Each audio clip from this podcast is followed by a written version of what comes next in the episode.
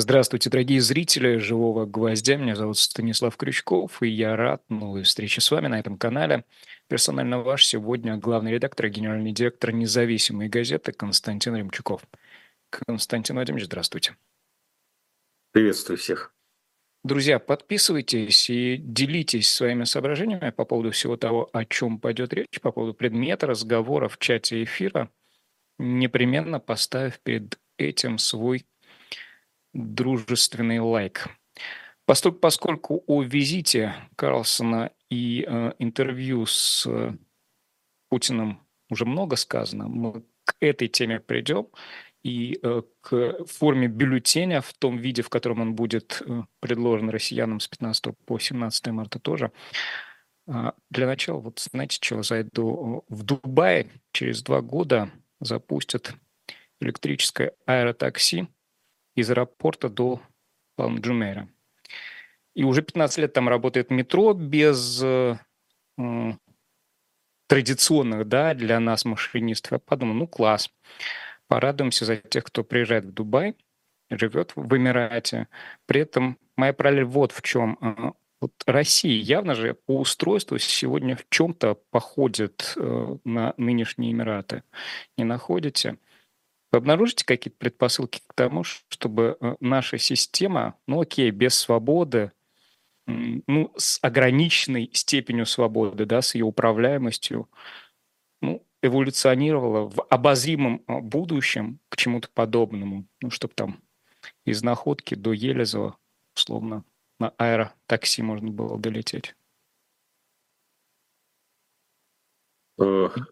Э, не до конца уверен, что мы в сторону Дубая эволюционировать будем, но вы фактически э, как бы истинная суть вашего вопроса. Возможно ли э, технологическая модернизация в условиях э, авторитарной... Управ... Управляемой демократии, как это у нас называется. Давай, слабая форма авторитаризма – это управляемая демократия, где демократия все-таки есть, да, и до монархии, условно говоря, как саудовская. Конечно, возможно. Конечно, возможно. Это есть масса примеров э, того, как э, развивались э, особенно быстрыми темпами после Второй мировой войны различные государства, где демократия была только по названию, а на самом деле это был достаточно жесткий управляемый тип и руководства, хотя и при сменяемости очень сильным влиянием американцев, иностранного капитала, э, специфических отношений между Центральным банком и Министерством финансов, когда Министерство финансов давало, как в Японии, Центральному банку указания по квотам кредитным для различных отраслей, различных предприятий, срочность, платность и так далее. Это получило название э, экономической теории видимой руки, в отличие от э, невидимой руки Адама Смита. Вот эта видимая рука, это и есть авторитаризм. Он говорит, надо сюда вкладывать, нужно такси электрическое, нужно...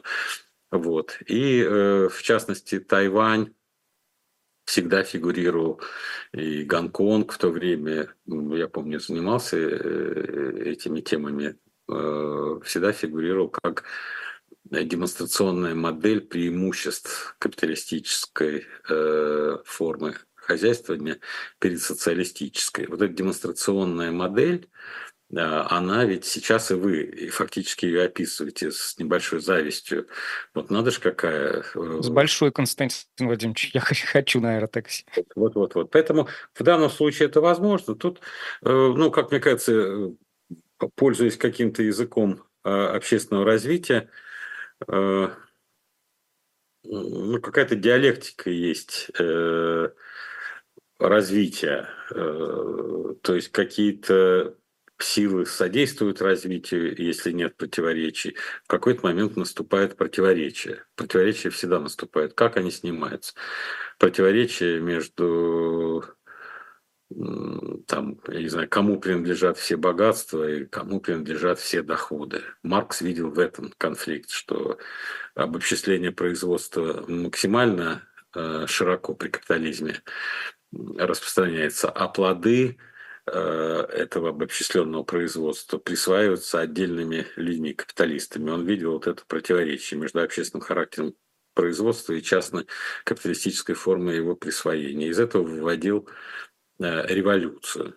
Э, ну, я не знаю, все-таки капитализм продемонстрировал высокую степень приспосабливаемости, адаптивности, Э, считывания запросов общества.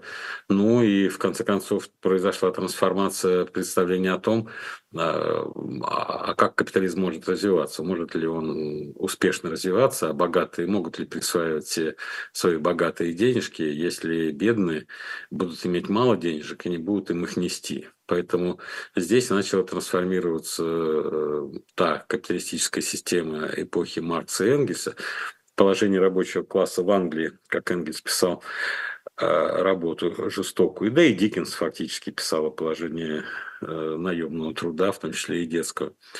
Превращались в общество э, обеспеченных людей, общество среднего класса. Вот. Я не знаю, там во всех этих ближневосточных, ближневосточных, вот этих аравийских всяких персидских монархиях, там, мне кажется, э, существенной особенностью является то, что там рабочая сила, которая все это дело строит.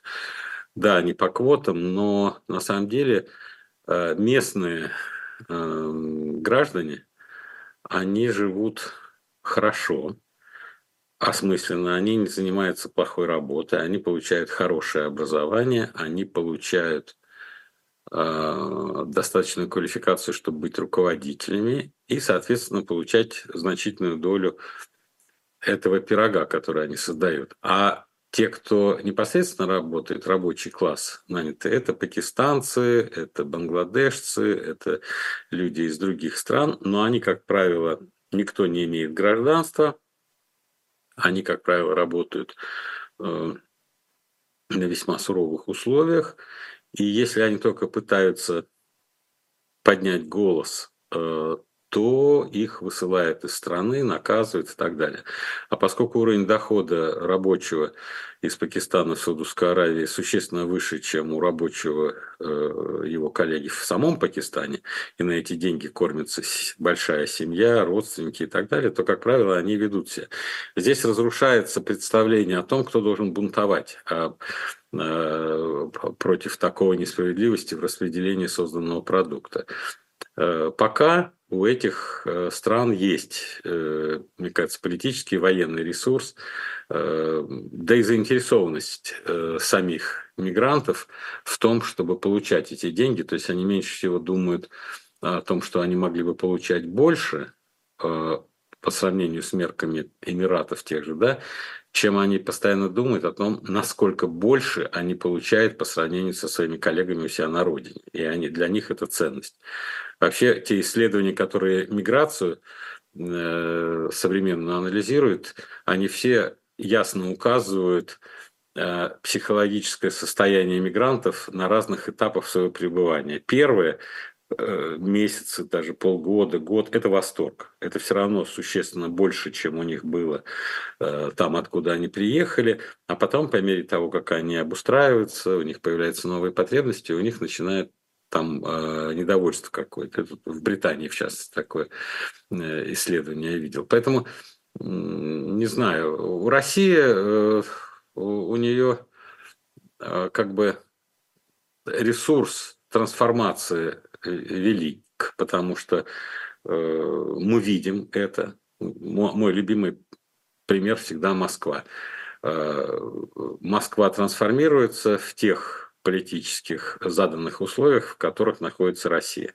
А трансформируется темпами э, существенно более высокими, чем, допустим, в другой период жизни России.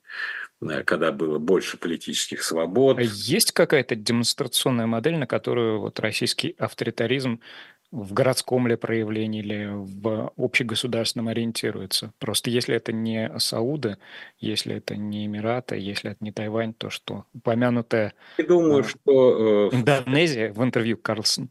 Федеральные, федеральные власти вряд ли они ориентируются на какую-то модель, потому что им кажется, что у них и так все хорошо, э, потому что это лучше, чем в 90-е. Но вся риторика всегда сравнивает с лихими 90-ми, и отголоски этого мы слышим до сих пор. Тогда было так плохо, тогда было это, тогда было так, тогда... а сейчас это вот по-другому. Плюс за эти годы, за четверть века с конца 90-х, просто накопленного богатства стало больше, то есть аккумулированного. То есть каждого дохода, который люди получали в течение четверти века, да, они, у них часть доходов они потребляли в текущем режиме, а часть они тратили на накопление, то есть инвестиции. И у них Э, дачи появились, в этих дачах пристройки появились, вторые этажи появились, машинки появились, одежда. То есть это называется накопленное, аккумулированное богатство. Структура национального богатства включает в себя в том числе и накопленное богатство. Это дороги, это линии электропередач, на которые уже не надо тратить новые деньги на их строительство. Поэтому, конечно, жизнь изменилась. Но я имею в виду другое, что в, в любых условиях при относительно правильной модели управления можно э, намного лучше использовать имеющиеся ресурсы для того, чтобы показывать высокие э, темпы роста и, самое главное, развития и потребления. Э, интернет э, в Москве очень неплохо развит. Электронные услуги очень прилично развиты. Все эти парковки, все это, все, что ты с гаджетом можешь делать через приложение московского правительства. Э, как ты записываешься в медицинские учреждения, все это электронная форма, как тебя там принимают, как ты э, взаимодействуешь через свою медицинскую книжку э, с врачами после анализов, например, консультаций. То есть в этом смысле вот технологические изменения, они абсолютно никак не связаны с Э, с, с той или иной степени развития или э, депрессии э, политических институтов, это связано с управленческими решениями. Поэтому потенциал здесь есть. Я говорю, Тайвань, Южная Корея, э, Гонконг э, того времени, Япония до середины 60-х годов, вот, и э, эмиратские все эти, Саудовские Аравии и прочие э, нефти богатые режимы. Вот, и здесь тоже возможно. Управленческая модель, о которой э, вы говорите, она, на ваш взгляд, была в каком-то виде явлена вот в этом двухчасовом интервью э, между Карлсоном и Путиным? Да нет, цели... Какова... Это... Другая нет. цель? Ну, конечно, цели интервью, вот, э, слушайте, если ну, на мой взгляд, по крайней мере, как я понимаю. И мы же с вами говорим на эти темы. Э, и я с седьмого года, 17 лет встречался с Путиным, и фактически все, что он говорит, я вам выкладывал через э, э, ряд лет и в эфире, и в интервью, и в своих статьях. Вот все обиды, которые он обозначил, они все существовали тогда. Даже он, наверное, что-то подзабыл. Он когда вспоминал Кандализу Райс, и Гейтса, э, Роберта Гейтса, которые приехали, он приехал тогда не как директор ЦРУ, он в интервью сказал директор ЦРУ, он был тогда министром обороны. И говорили они о другом, они говорили о, о том, что не нужно вот так развивать в Восточной Европе э, системы противоракетной обороны, позиционные, районы новые создавать э, в Румынии, Польша, э, вот, потому что э, что же это у нас за дружба такая э, с вами, если мы, мы, мы же друзья. И они, он говорит, долго беседовали, четыре с половиной часа, а те говорят, ну, мы не против вас, вообще против вас не имеем. У нас все наши противоракетные системы нацелены на Иран. Путин говорит, ну, посмотрите, принесли там карту, он им показывает, смотрите, вот так вот радар стоит, смотрите, какую часть территории э, России этот радар покрывает, пока до ты до Ирана дойдешь. Ну, смотрите, это же, значит, эта система работает против нас, Иран далеко, но фактически, хоть вы и говорите, Иран, а радар же крутится все время, он улавливает, и вот в этом своем повороте он э, контролирует нашу территорию. А те говорят, ну да, но этот же радар на территории э, Чешской Республики. А Путин говорит, ну, я предлагаю, давайте, э, какие меры доверия могут быть. И Путин предложил им совместное дежурства.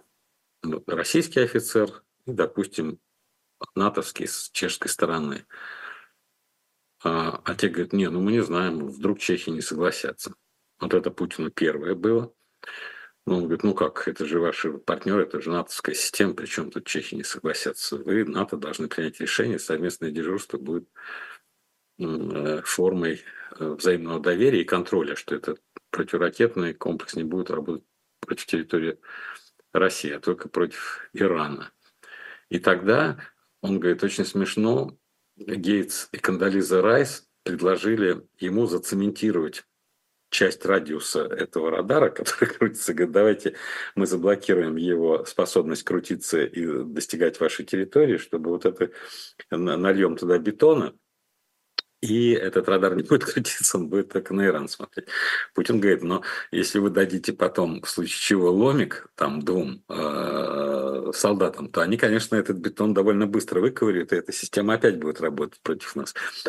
А, но как бы там ни было, вот э, почему мне запомнился этот разговор, и он мне вот уже с тех пор казался достаточно показательным, что они действительно пожали руки, они обо всем договорились, что они будут развиваться, и он они пообещали, что через две недели они пришлют письменный ответ на российские предложения вот в этих вопросах.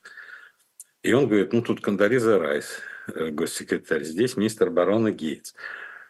Жмут руки, смотрят мне, президенту другой страны, в глаза и обещают через две недели прислать. Они никогда больше не вернулись ни письмом, ни телеграммой, ничем. Вот я думаю, тогда начали закладываться все вот эти вещи, которые он проговорил сейчас. Поэтому в данном случае у меня не было какого-то э, противоречия. Еще одну вещь. Он же в последний год, Путин, говорит об элитах западных, что он конфронтацию, да, есть простые люди, ну, золотой миллиард, это он включает в себя все население этих развитых стран, но э, он обращался э, минуя элит, потому что мы видели немедленная реакция элит, э, ну, премьер-министров всяких стран была, там и Шольц, и канадский премьер, и британский премьер, что это ерунда. То, что Путин сказал, это ерунда. А если его смотрят там сотни миллионов американцев, то тогда он обращается, минуя их оценки ерунда, не ерунда, показывает, какой он, чтобы они увидели его, чтобы это не было. Это была гигантская цель обратиться к людям э, определенных консервативных взглядов в Америке, которые смотрят на все это дело и примут решение э, уже не под воздействием публикаций там, в Нью-Йорк Таймс или Лондонской Таймс, а под воздействием собственных впечатлений. Это тоже была цель, как мне кажется. Для меня важным было, вот я э, просто мы в семье тоже обменивались. Для меня э, было важно то, что он фактически дезавуировал те утверждения, которые были относительно использования России тактического ядерного оружия. Фактически выдал это, что это был элемент страшилок, который демонизирует Россию. Указал на э, условия, при которых глобальный конфликт, это если регулярные войска НАТО окажутся на территории Украины, это будет э, расценено и будет поводом, и тогда это всеобщее уничтожение. То есть фактически было сказано определенно, что тактическое ядерное оружие мы не собирались принимать, э, применять никогда и не будем. А большое ядерное оружие может быть только тогда, когда НАТО скажет все, мы переходим на территорию Украины, и это будет непосредственный риск для нашей страны, но это в соответствии с доктриной. Мне показалось, это тоже важные вещи, э, которые надо было услышать, э, ну, по крайней мере, в данном случае, вот я еще раз э, возвращаюсь, вот почему мне было понятно, что я все эти реперные точки видел. Два года назад, когда начался конфликт, я выдвинул гипотезу, что это попытка Путина вот в такой форме избежать мировой войны и при этом установить новый международный порядок, который сейчас не действует. Два предыдущих международных э, порядка устанавливались по итогам мировых войн. Первая мировая и вторая. Вот чтобы не допустить Третьей мировой войны и по итогам ее на развалинах мира установить новый э, международный порядок, э, и есть это э, ситуация в Украине. А простые военные действия приведут к тому, что интересы России будут услышаны и на каких-то условиях, да, без сотрудничества с Западом. В новом порядке по Путину, так понимаю, никакого места сотрудничеству с Западом не остается, потому что мы радикально э, расходимся в системе ценностей, там еще чего-то. Но при этом вот если Россия говорит, что для нас неприемлемо без нашего согласования, чтобы на территории Украины были американские или натовские военные базы, потому что мы рассматриваем это как экзистенциальную угрозу. Это все в этом интервью было. Он по-прежнему подчеркнул все вот эти вещи. И при этом он говорит, что если этого не будет, вы услышите наши потребности, то тогда давайте, э, я готов к переговорам. Э, но цели спецоперации, как расшифровывает Э, Дмитрий Песков, должны быть достигнуты денацификация, демилитаризация. Значит, Украина не может быть плацдармом. С точки зрения большого количества небольших европейских стран, которые, еще раз говорю, они являются частью системы там, ЕС или НАТО, э, они подчиняются коллективным решениям. Для них это неприемлемо. Они настаивают на том, что каждая страна, какая бы она ни была, у нее есть э, объем э, прав суверенных решать. Хотим мы иностранное присутствие добровольно, не хотим. А Россия говорит, нет, если ваше хотение является э, тем, что мы оцениваем как экзистенциальную угрозу, нет, этого не будет. Скорее всего, он в такой интерпретации будет понят Пекином, Путин, и, скорее всего, в такой интерпретации он будет понят Трампом в Америке, если Трамп станет президентом. Таким образом, период э, действия международного права, в котором каждая страна, независимо от размера, являлась равносубъектный в международных отношениях со всеми правами «хочу так», «хочу эдак», э, в данном случае э, э, вот тот новый порядок, за который идет борьба, будет предполагать, что некоторые страны будут обладать правом вето на недружеские, на приграничных территориях, как им кажется, недружеские решения вот этих соседних правительств. Вот, собственно, двухчасовая большая э, справка, которую Путин дал, минуя э, элиты, которые он не любит, западные элиты, включая медийные элиты. И он и в какой-то вопрос Такера Карлсона про э, информационную войну так сказал, что там мы не можем воевать, поскольку конечный бенефициар всех СМИ, даже европейских, он в Америке. Вот. С, с этим монстром бороться мы не можем на международной арене и не будем. Поэтому наша пропаганда как бы сосредоточена и информационная война на нашей территории, потому что здесь у нас ресурс больше. Вот. С теми бесполезно, но мы знаем, что они враждебны по отношению к России. Но вот я говорю, и не случайно Трамп со своими твитами как бы сказал, что если кто-то не вот платит, а операционная цель до ноября, до прихода, гипотетического прихода Трампа, она на сегодняшний день э, выполнена? То есть вот это интервью, как я вас понял, это э, единственная доступная на сегодняшний день для Путина не военная форма дипломатии. И он обозначил негативные моменты, э, что касается там, атомной бомбы, тактического оружия применено быть не может и не будет, и позитивные моменты. Выходим на переговоры, как Нью-Йорк Таймс пишет, оливковую ветвь вот мы предлагаем, да. А это оливковая, оливковая ветвь, э, сколько там, март, апрель, май, лето и полуосень, она кому-то в этот период времени понадобится, кто-то найдет знаете, ее. Мне кажется, что я бы уточнил, это не скорее доступная форма дипломатии, дипломатия недоступна по-прежнему, да, это доступная форма коммуникации. Угу. Такера Карлсона э, раскрылась. Потому что с дипломатами, я понимаю, дипломатам тяжело, с ними особо никто не встречается, но если ноту протеста какую-то не, не вручать, они серьезных тем не обсуждают.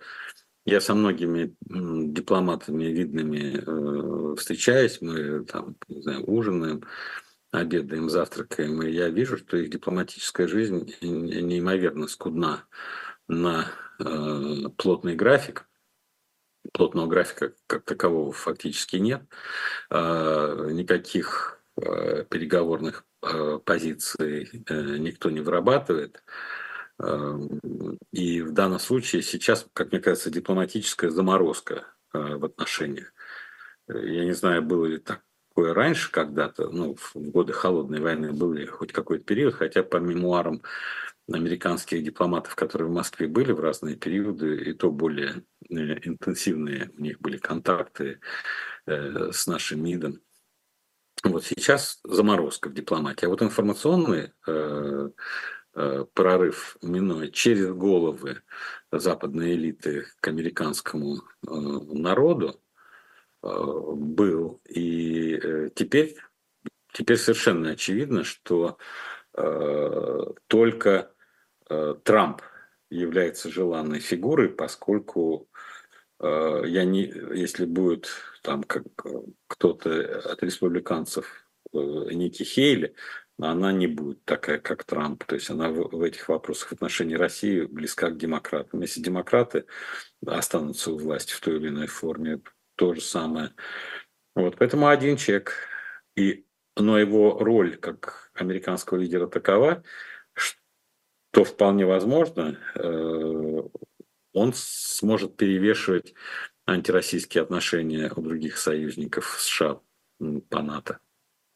Вот то, о чем вы сказали, применительно к тому, что на сцену выходит государство э, вне альянсов и вне содружеств, постулирующие собственный интерес если я правильно понял, это можно увязать и с э, редакционной, которая накануне, по-моему, вышла на независимой по поводу СНГ, и э, ремарку Трампа по поводу финансирования НАТО, и реакцию Столтенберга по поводу финансирования НАТО.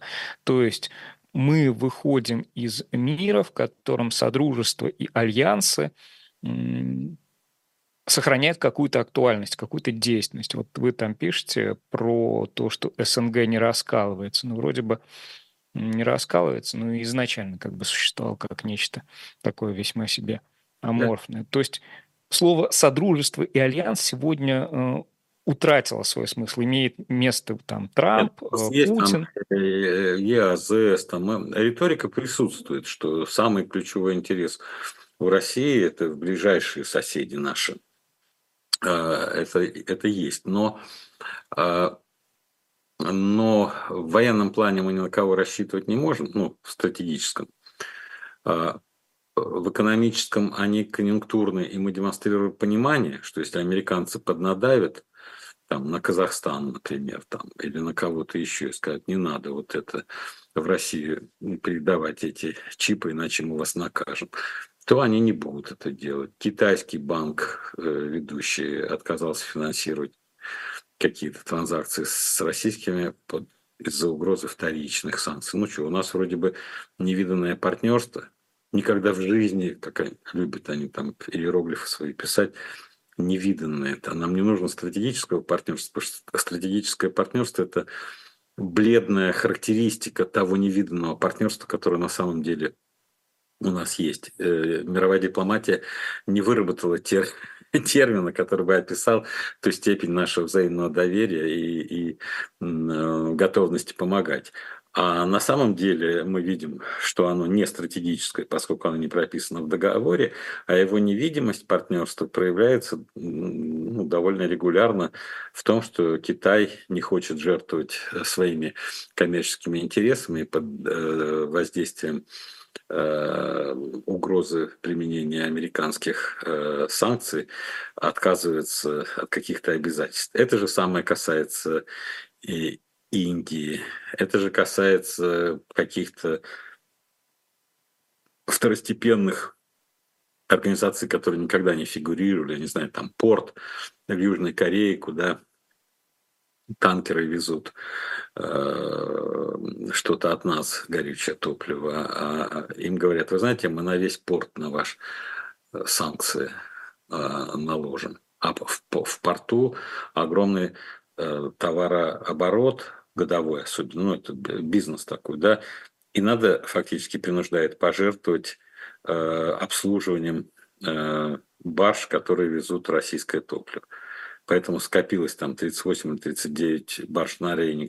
Э, на Рейне. Можно я уточню? А вот то, что тему ценности он в этом интервью никак не педалировал, означает, что в принципе он оставляет э, на длинную перспективу, так, на десятилетия, что с невиданностью партнерства по направлению там Индия, Китай, может что-то статься, а вот ценностные параметры Запада, они все же остаются более приемлемыми к тому, чтобы отыгрывать к ним, а не возвращаться там к стене, в которой невиданность дружбы с Пекином упрется рано или поздно. Это у Путина? Да, конечно. Ну, то есть все, все обратили внимание, что он там никаким образом не э, заострял тему консерватизма, э, ныне господствующего в России. Это все на внутреннем периметре остается. Там, когда Алиханов э, в Калининграде говорит, что вот это Кант э, послужил причиной тому, что Запад пошел не по тому пути, а мы, мы здесь вот все отыграем. А в интервью Карлсона эта тема не звучала. Только военный аспект, только история, только там. Я бы, ну, если вот так заостряете, заостряете нашу мирную, тихую, спокойную беседу, то я бы тогда обратил внимание на то, что Путин все-таки в своем интервью сказал, что то, что происходит на Украине сегодня, это форма гражданской войны. И поскольку мы с вами неоднократно говорили, что у меня есть э, неприятное такое по, по, по, по спине холодок, предчувствие гражданской войны э, у нас.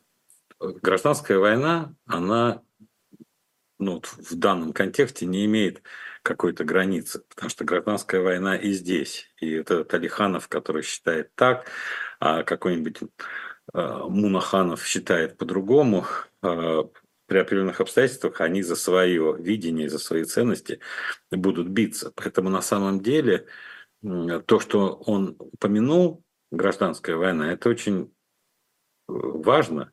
Э, во-первых, сам термин э, такой тяжелый и беспощадный. И ведь он же применил в каком контексте? Ему показалось, что это очень выгодно. Он говорит, что когда на Западе считают, что это на века, как бы мы ну, рассорились, ну, если разные страны воюют, да, то я говорю, что это форма гражданской войны, а гражданская война, ну, это свои люди, типа, ну да, по, по, ну, у нас была гражданская война, потом общество как-то после нее э, возрождается и идет. То есть он считает, что из-за того, что это форма гражданской войны, то не будет вечной ненависти. Но э, вечной ненависти не будет, но на первых порах э, будет ненависть к побежденным ну, как гражданская война. Белые проиграли красным, и, и что их кто-то пощадил или сочувствовавших белым. Всех выкорчевали, всех уничтожили, э, всех довинтили. Поэтому где, этом... где окончательно рассорились? Не в кабинете же, где Райс с Гейтсом сидели, нигде а Клинтон там от обещания принять в НАТО отказался. Э, он же упомянул, сегодня вот 9 лет, да, минским договоренностям, они были подписаны тогда. Вы согласны с тем, что Путин действительно считает, что никто их выполнять не собирался, это вот такой нарратив, и это действительно было так. И первопричина здесь рас, э, рассоренности этой в том, что Запад в лице там Меркель, кто там еще был с французской стороны, э, из, не пошли на их выполнение. Ну, там, выносим за скобку украинцев и, и наших прокси. Вы, вы, последние, вы последние уже вещи, которые говорились после того, как э, началась СВО, э, вводить сюда. Нет, там были другие. Это, это вы не, не укорачиваете только Кандализу Райс и Гейтс. Это я просто привел пример, поскольку я помню, э, это разговор с ним, э, многочасовой главный редактор встречались, и он это подробно рассказывал, было совершенно обидно. Это упомянутый им выход из договора про э, Бушин вся система советская, американского ну, паритета базировалась на том, что если не надо развивать противоракетную оборону. Потому что для чего развивать? Если нет доверия, я считаю, что ты Э, э, вот я прихожу к вам в бронежилете, в шлеме, тут бронированные подлокотники, да, и мы с вами ведем острые беседы. Вы первый раз смотрите, а потом говорите, а зачем ты? А для того, что когда ты меня треснешь по голове, а тут у меня металлический шлем такой, ударишь меня по руке и руку свою сломаешь это в латах. Вот недоверие. Поэтому система ПРО, она как бы говорит, слушай, он создает себе неуязвимость асимметрично. Я-то не создаю, мы же заморозили систему ПРО. И э, мы знаем, что твоя ракета может э, долететь и попасть. А сейчас я создаю такую, при которой ты не можешь. Значит, ты готовишься к чему-то такому. Вот когда Буш, это вот было первое. Э, потом было вот Кандализа Райс. Потом было 4 апреля 2008 года, когда Бухарестский саммит НАТО принял э, принципиальное решение, что и Грузия, и Украина могут быть э, членами НАТО. И Путин говорит, они мне говорят, ну ты же понимаешь, что они не будут. А я говорю, ничего не понимаю. Сегодня не будут, завтра будут. То есть это совокупность вещей. Но главное не в этом. Главное в том, что э, в той стилистике, в которой Россия выстраивала отношения с Западом, все меньше и меньше принималось во внимание э, факт, ну, то, что Путин э, говорит, что у России есть какие-то свои национальные интересы и свое представление о безопасности которую, э, ну, как бы считается на формальном языке, должна быть равной и неделимой. Ты не можешь увеличить свою безопасность за счет меня. Вот, вот это вот все ушло. А потом, в силу каких-то причин, мы до конца не понимаем, Почему это случилось 22 февраля? Я до конца этого не понимаю. Я, я вижу, что Путин последовательно говорит о том, что это было бы в высшей степени безответственно. Это он говорил 24 февраля, когда выступал, что, э, что уже была такая безответственность 22 июня 41 года, фактически он туда отсылает нас. И в этом интервью, вот я, когда к вам готовился, я подписал, это было бы безответственностью не принимать вот эти риски. Вот смотрите, специфическая группа людей, все чекисты, все военные, все привыкли никому не доверять, все их э, детство, юность прошли вот в таком э, коллективе военизированном, у которого есть Запад враг, у которого вообще надо подозревать скорее э, людей. Вот они достигли высоты, уже там четверть века все на вершине, это не только Путин, вся его команда, ну кроме тех, кто умер. Э, и вот они никому не доверяют. А принцип, когда ты руководишь четверть века в стране, ты должен давать кому-то какие-то гарантии. Ты должен, вот я говорю, привел человека на какую-то позицию, ты говори, можно его ставить? Ну, в принципе, можно. А что, если он... Либо ты скажешь, на что, если он... Я гарантирую, что вот этого «если» не будет, либо ты говоришь, ну, я не знаю, тогда мы будем действовать так. А на любую вещь задаются такие вопросы. Это, вот, ну, это склад ума вот этих людей. А что, если, придвинувшись э, там, или размещая в Украине, они сделают вот так? Кто может дать гарантию? Вот кто? Вот кто там? Начальник службы внешней разведки, директор ФСБ, э, министр обороны. Кто может написать бумагу и дать Путину? Я вам гарантирую, что, во-первых, этого не случится. Или я вам гарантирую, что если это случится, мы тут же значит, дадим по кумполу э, неприятелю, и он э, склеит ласты. Никто. Раз никто, то как действует группа? Если ты не можешь гарантировать мне безопасность, я должен обеспечивать э, безопасность э, своим способом. Начинают что-то там говорить, не говорить, их э, тональность э, ультимативная, никто не собирается разговаривать, тогда говорит, ну давай, будем действовать тогда так. Вот мое понимание такое. Весь мир говорит, это аррогантно, так не бывает. Они говорят, а что, а, а вы наши интересы не учитываете, вы наши интересы не признаете. Почему? Давайте пусть будет так. Они говорят, ну мы же разорвем с вами отношения. Да пошли вы в баню, э, разрывайте с нами отношения, нам с нами. Но чтобы обосновать людям, потому что это же изменение там и структуры потребления, и многих вещей, связанных с образом жизни, да, там путешествия, открытость и так далее. Надо обосновать, что это э, враг, э, не просто враг там вот позиционный какой-то, да, а это враг по всем измерениям, что это враг духовный, что это э, исчадие ада, что это дьявольские, сатанистские, садомистские все люди, что это другая культура враждебная нам. И пошло-поехало. Э, стремление убедить людей, что никакой ценности нет в том, что мы расстались с этим Западом, надо наговорить такую э, кучу, такие короба э, слов – чтобы люди сказали, ну, елки-палки, я, я не знал, какие они опасные были, когда я в Париж ездил. Я не знал, что меня за каждым углом поджидает э, э, человек. Коварство, коварство, скажем так. А, не, с нетрадиционной сексуальной ориентацией готов э, разрушить мою духовную целостность. Вот, поэтому э, э, и получилась вот такая каша, что ты делаешь что-то, это надо обосновать, потому что внутренняя пропаганда является важнейшим элементом в любой информационной войне. И обслуживание э, доминирующего нарратива, мне кажется, э, вот базируется на э, ключевом месседже. Э, Запад нам не друг, но и никогда не был.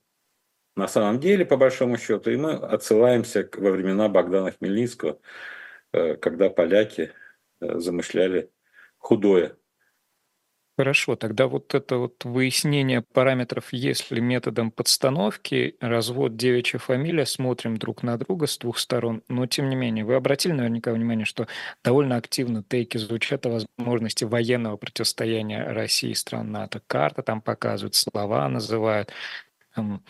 Путин вспомнил про Данцевский коридор, про Сувалкский коридор вспоминает и прочее, прочее, прочее. Стрелочки рисуют. На ваш взгляд, к этому на сегодняшний день э, серьезно э, стоит Да, надо относиться? серьезно относиться, потому что это вопрос подготовки и своей аудитории, в том числе на Западе. Каждый руководитель Запада теперь говорит одно, что на Украине э, Россия не остановится, она пойдет дальше. Я вам говорил, что меня месяц назад поразила Ники Хели, который говорит, как будто ей точно известно, что следующее будет Польша и страны Балтии. Те же самые слова говорят почти все люди здесь.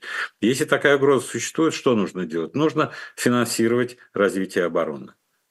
Нужно увеличивать военные расходы, нужно наращивать э, производство э, вооружений, снарядов и так далее. Э, поскольку бюджетный процесс через парламент э, происходит, и там партии с различными политическими взглядами, то нужно создавать атмосферу в обществе, что такие расходы неизбежны, что это тоже наше экзистенциальное э, самопожертвование вместо расходов там, на, здравоохранение или образование, или социальные какие-то проекты, давайте тратить на вот это. Поэтому плюс угрозы, почему интенсифицировалось? Когда оценка того, что Трамп может победить, стала э, из э, маловероятной превращаться в вероятно, все поняли, что вдруг прекрасный один момент на НАТО с американцами во главе в ближайшие 4 года мы не можем рассчитывать. Значит, Европа должна будет рассчитывать на, на себя.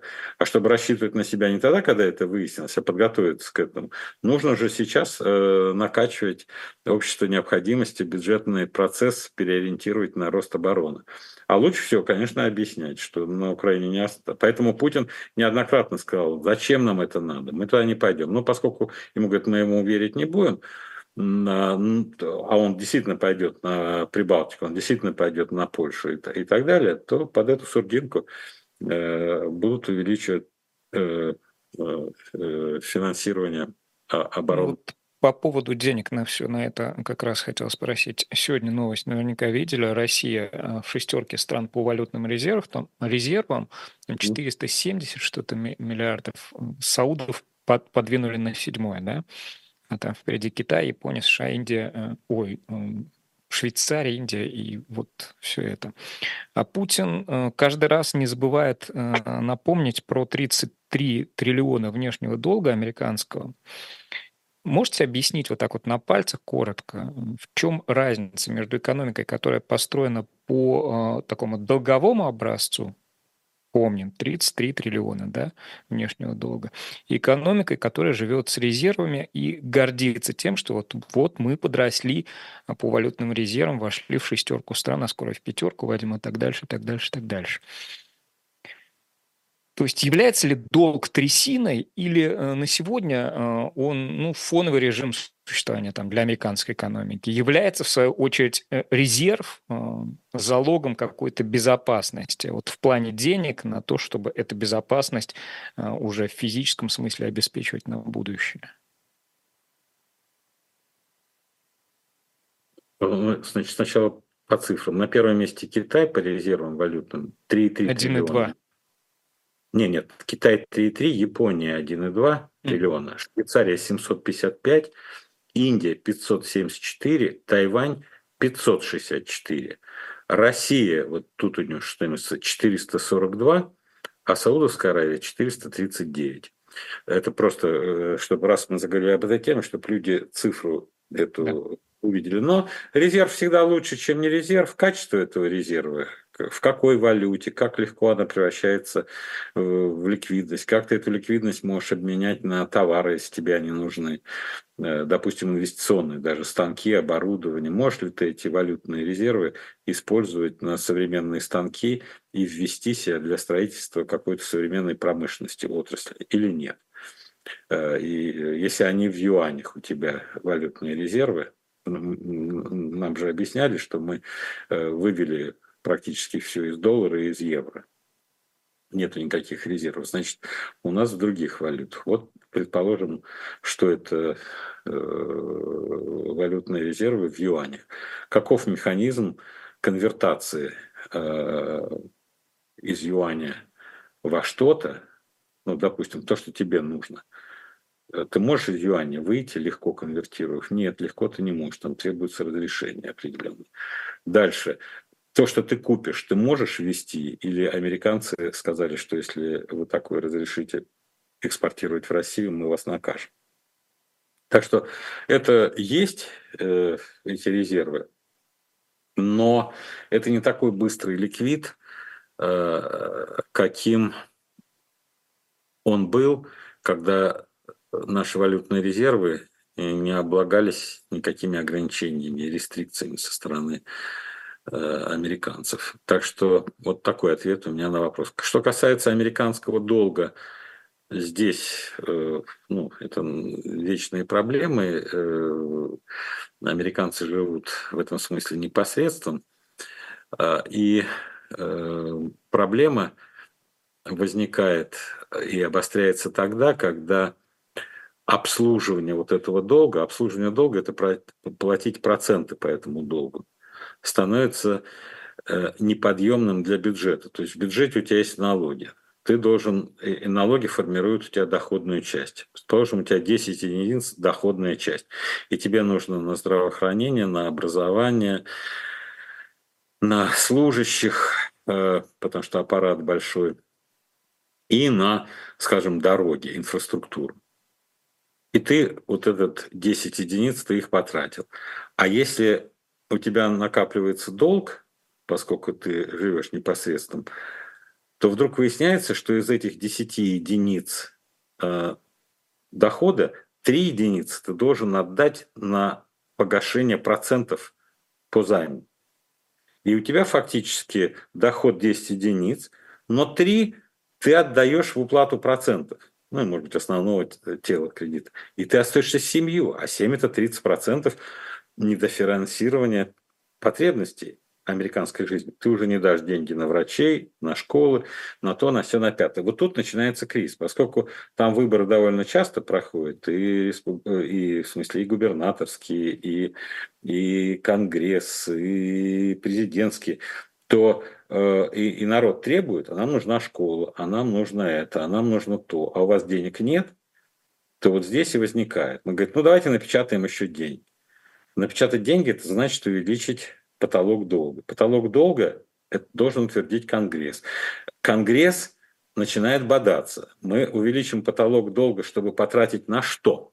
Республиканцы говорят, хорошо, мы согласны увеличить потолок, но давайте все деньги потратим на возведение китайской стены на мексиканской границе. А демократы говорят, нет, давайте увеличим потолок долга, чтобы отдать деньги э, Украине на войну с Россией и так далее.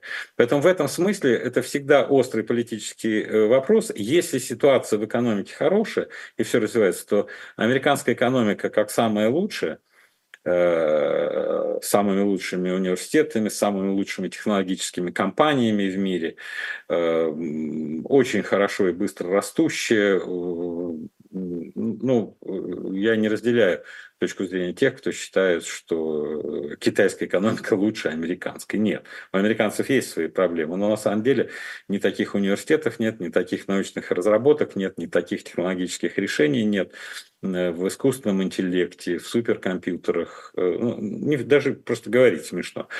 Но для пропаганды годится. Поэтому и ввели показатель паритета покупательной способности. Не номинальный ВВП, а паритет покупательной способности. Вот, мол, давайте мы не будем, вот то, что да, в номинальном ВВП Соединенные Штаты впереди, а вот по паритету покупательной способности, сколько на свою зарплату ты можешь купить э, бигмаков, вот это давайте считать. Но это оставим для пропаганды все эти размышления. Э, американцы, вот исходя из своего высокого уровня задолженности, заинтересованы в нормальной э, глобальной экономике и поэтому и э, министр финансов США Джанет Йеллен, и Байден. Никто не обостряет сейчас отношения с Китаем. Они хотят ограничить Китай только в сфере технологий для искусственного интеллекта и полупроводников, а во всем остальном они хотят сотрудничать хотят сотрудничать на государственном уровне, потому что стабильность экономической системы позволяет всем в мире доверять американской экономике, доверять американскому доллару, доверять долгу облигациям правительства Соединенных Штатов Америки. Когда большое доверие, то во всех странах все намного хуже. Там неуверенность. Тогда все люди вынимают свои денежки из тревожных стран и покупают долговые бумажки правительства Соединенных Штатов Америки, потому что американское правительство дефолта не объявляло по своим э, займам. И получает небольшой процент, но гарантированно сохранность.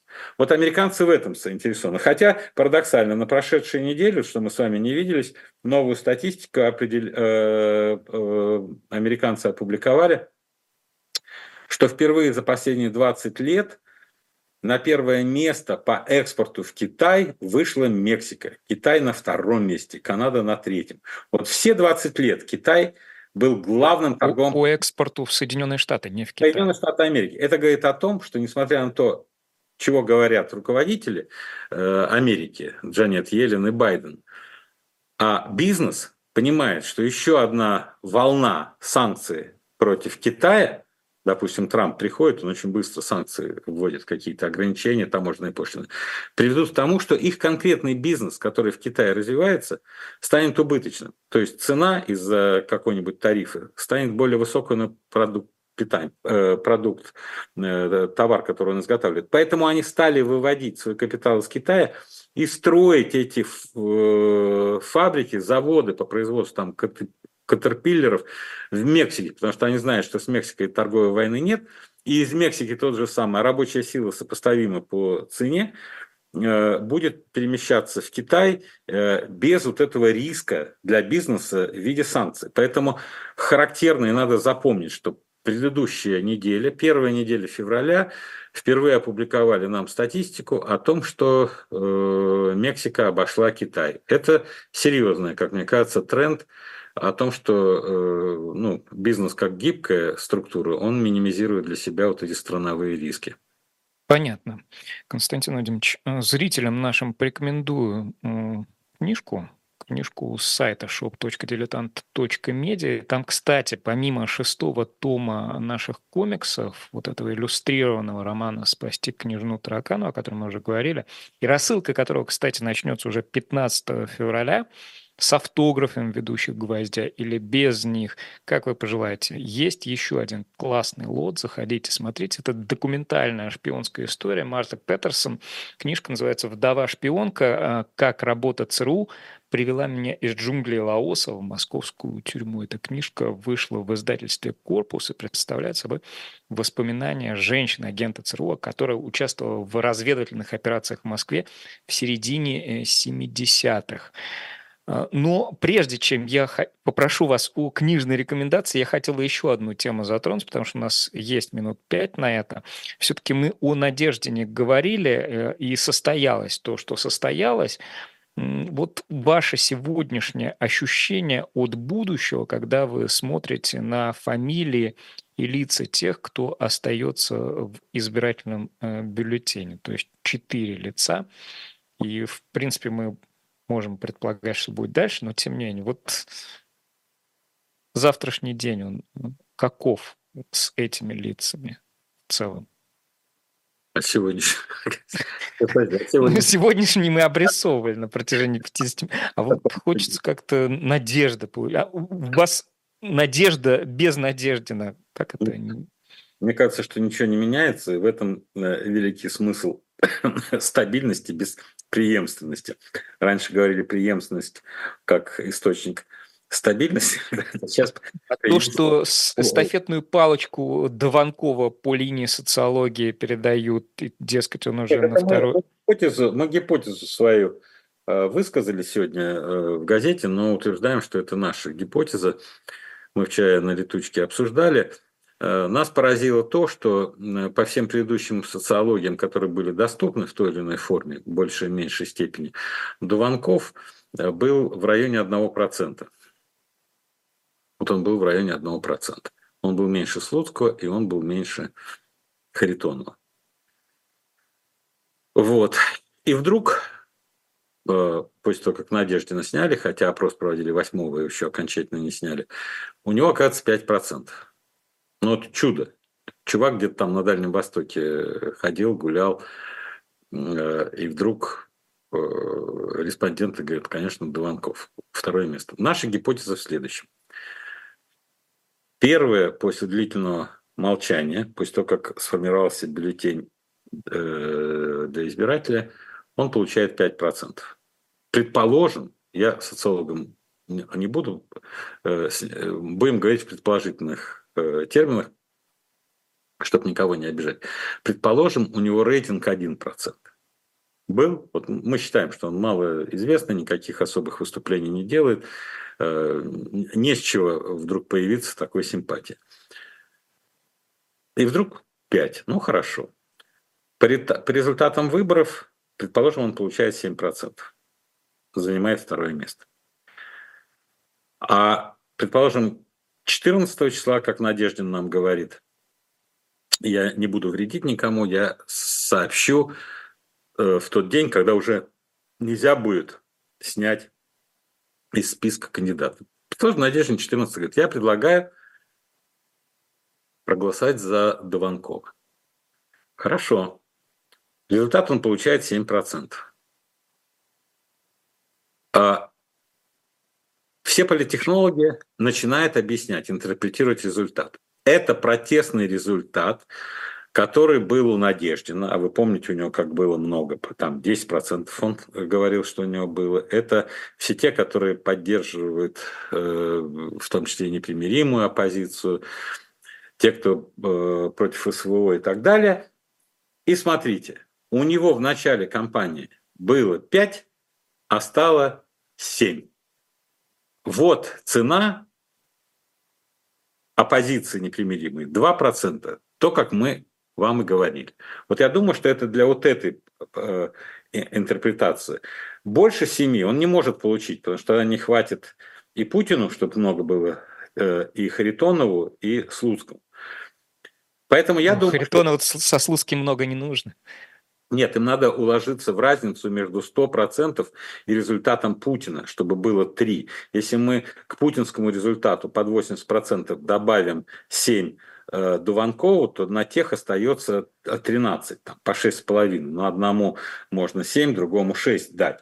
Э, или там меньше 6,7, потому что если Дуванков должен быть. И тогда получается, что относительно прогрессивные новые люди, они, смотрите, показывают такой результат, с ними надо считаться, это политическая структура, которая уравновешивает консерватизм. Вот. А с другой стороны, показывает, что вот без всякого призыва Надеждина передать голоса у него было 5% рейтинг, а с его призывом 7%. Предположим, что все 100% э, из этого прироста в 2 – это те, которые за Надеждина были, Хотя это не так. Можно объяснить и то, что повысился рейтинг Дованкова за счет энергичной э, избирательной кампании перед выборами. Может, там концерты будут устраивать, может, там кувыркаться как-нибудь там э, особо привлекательным образом. Вот я думаю, что это была политтехнологическая вещь. А по, про выборы это Ваня Родин, наш э, главный э, политический аналитик, обратил внимание, что в бюллетене э, э, значит, Дованков, Путин, слуцких харитонов. И получается так, что у каждого очень много регалий. Там Дуванков, заместитель Думы, там вот много-много-много текста. А у Путина просто Владимир Путин, президент. И вокруг него воздух, и сверху, и снизу. И у него нету много регалий. Потом опять идут много регалий Слуцкий, много регалий Харитонов. И получается, если визуально э, дизайн бюллетеня таков, что вот есть Владимир Путин, который фактически в центре этого бюллетеня. Много воздуха у него и написано «президент». То есть тоже очень дизайн бюллетеня оказался крайне выгоден. Понятно. Книжку посоветуете?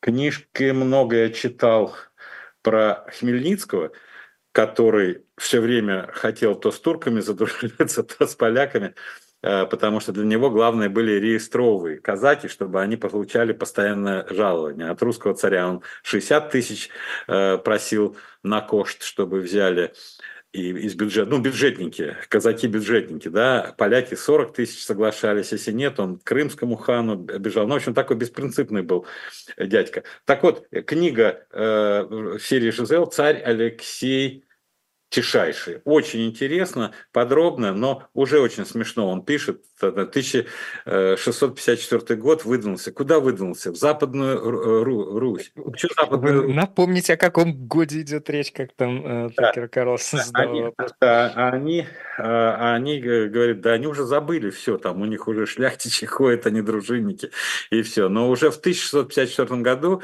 Алексей Михайлович говорит, не, пойду-ка я дальше после Смоленска, пойду-ка я Понятно. Запад... Константин, истекло наше время. Сразу после нас, через час, особое мнение Максима Шевченко в 19 эфир с политологом Марией Снеговой. В 20 начнет работу комитет по новой этике с Лизой Лазерсон и Михаилом Световым, а в 21 Трификта. И обратите внимание, на «Дилетанте» в 18 зайдет разговор про Роберта Мугаба. А сегодня персонально ваш был главный редактор, генеральный директор независимой газеты Константин Ремчуков. Константин, Константин Вадимович, я благодарю вас. Спасибо большое. Всего доброго.